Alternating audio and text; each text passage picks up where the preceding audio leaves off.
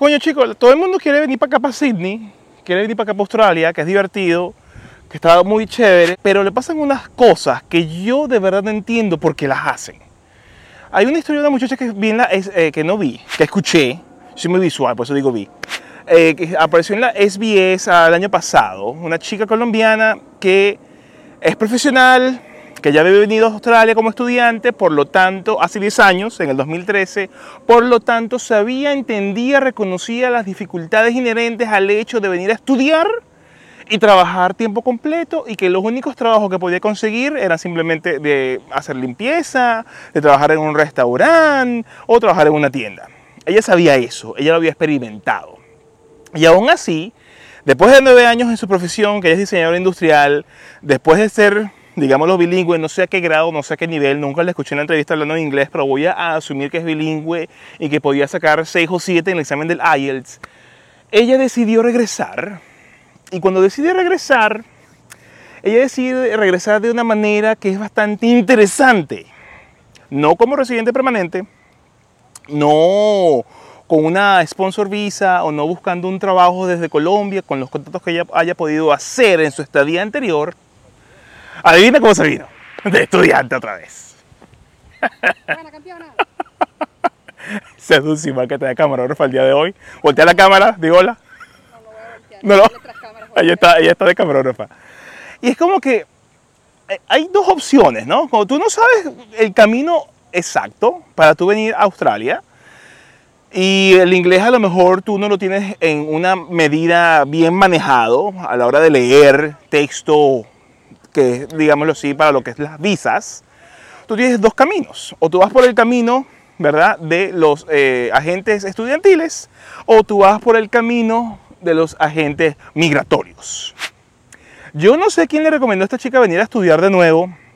Ella venía con el precepto de que iba a poder estudiar full time, porque en el momento que se viene, eso fue desde junio del año pasado, 2023, ella venía con la intención de trabajar full time debido a que estaba la COVID visa latente porque había unas restricciones y en vez de trabajar las famosas 20 que cambiaron a 24 horas como estudiante, podía trabajar full time. Yo insisto, no sé con quién ella se asesoró, ella nunca lo mencionó, pero que tú dejes de lado tu capacidad lingüística, que dejes de lado tu profesión y que te hayas venido como estudiante, la única cosa que me indica es que se quería venir rápido, que se fue por lo más económico y que muy seguramente se asesoró fue con un agente estudiantil. Y ese es el meollo del asunto. Ese es el problema. Esa es la temática. Todos queremos llegar acá.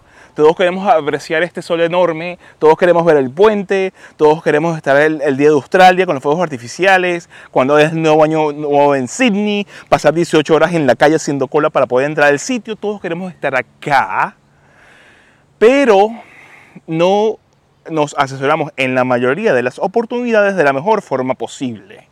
Aquí te digo de una, a menos que tú genuinamente tú quieras venir acá a estudiar inglés y a pasarla bien y simplemente explorar Australia y ver qué lindo es y disfrutar de sus vistas sin ninguna sin mucha complicación y tienes dinero suficiente para estar tranquilo trabajando 24 horas a la semana, amigo, amigo, hermana, estimado latinoamericano que me está viendo en este momento a de la pantalla del smartphone, véngase, asesórese y véngase a estudiar.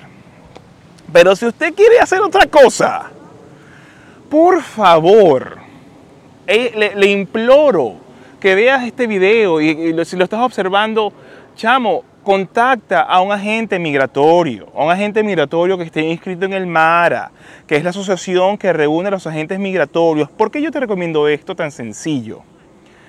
Porque los agentes estudiantiles, a pesar de que tú vayas con ellos y te estén asesorando, adivina quién es el verdadero cliente de una agencia estudiantil. No eres tú. El verdadero cliente de la agencia estudiantil es la escuela que le da una comisión para poder llenar cierta cantidad de puestos, de cierta cantidad de cursos con chicos y chicas como tú que me estás observando en este momento. ¿Tú crees que a la agencia estudiantil le va a interesar tu futuro una vez llegues acá a Australia? Le va a interesar si te quitan las horas, si consigues trabajo, si consigues renta, si puedes pagar los servicios, si quedas desempleado. ¿Tú crees que le va a importar eso? No. Al que le va a importar eso en una mayor medida es a un agente migratorio, que tú eres el cliente porque tú eres el que le paga los honorarios y que obviamente al tú ser el cliente y pagar los honorarios, ese agente migratorio tiene que buscar una estrategia, un plan, un camino que te permita a ti llegar acá, a lo mejor no con residencia de una vez, pero con la oportunidad de llegar a ser residente, si eso es lo que tú estás buscando. Esta chica llegó con expectativas altas, lo dijo ella. Ella comenzó a decir que Australia debería adaptarse y debería darle la oportunidad a quienes vienen acá. Y yo te digo una vaina. Yo no sé si la chica esté viendo, no lo creo, pero tú que estés observando, a lo mejor tú estás del lado de ella. Porque, oye, pobrecito yo que estoy llegando a ese país y quiero darle todas mis, mis, mis, facultades y mis destrezas y que me dé la oportunidad. No, amigo, amiga, usted cuando firme esa visa, la que sea, usted está aceptando una regla de juego. Y este país, lo dijo la, la ministra de Inmigración australiana, eh, no sé si es hombre o si es mujer, mencionó, Australia está logrando todos sus objetivos migratorios con la gente que está llegando.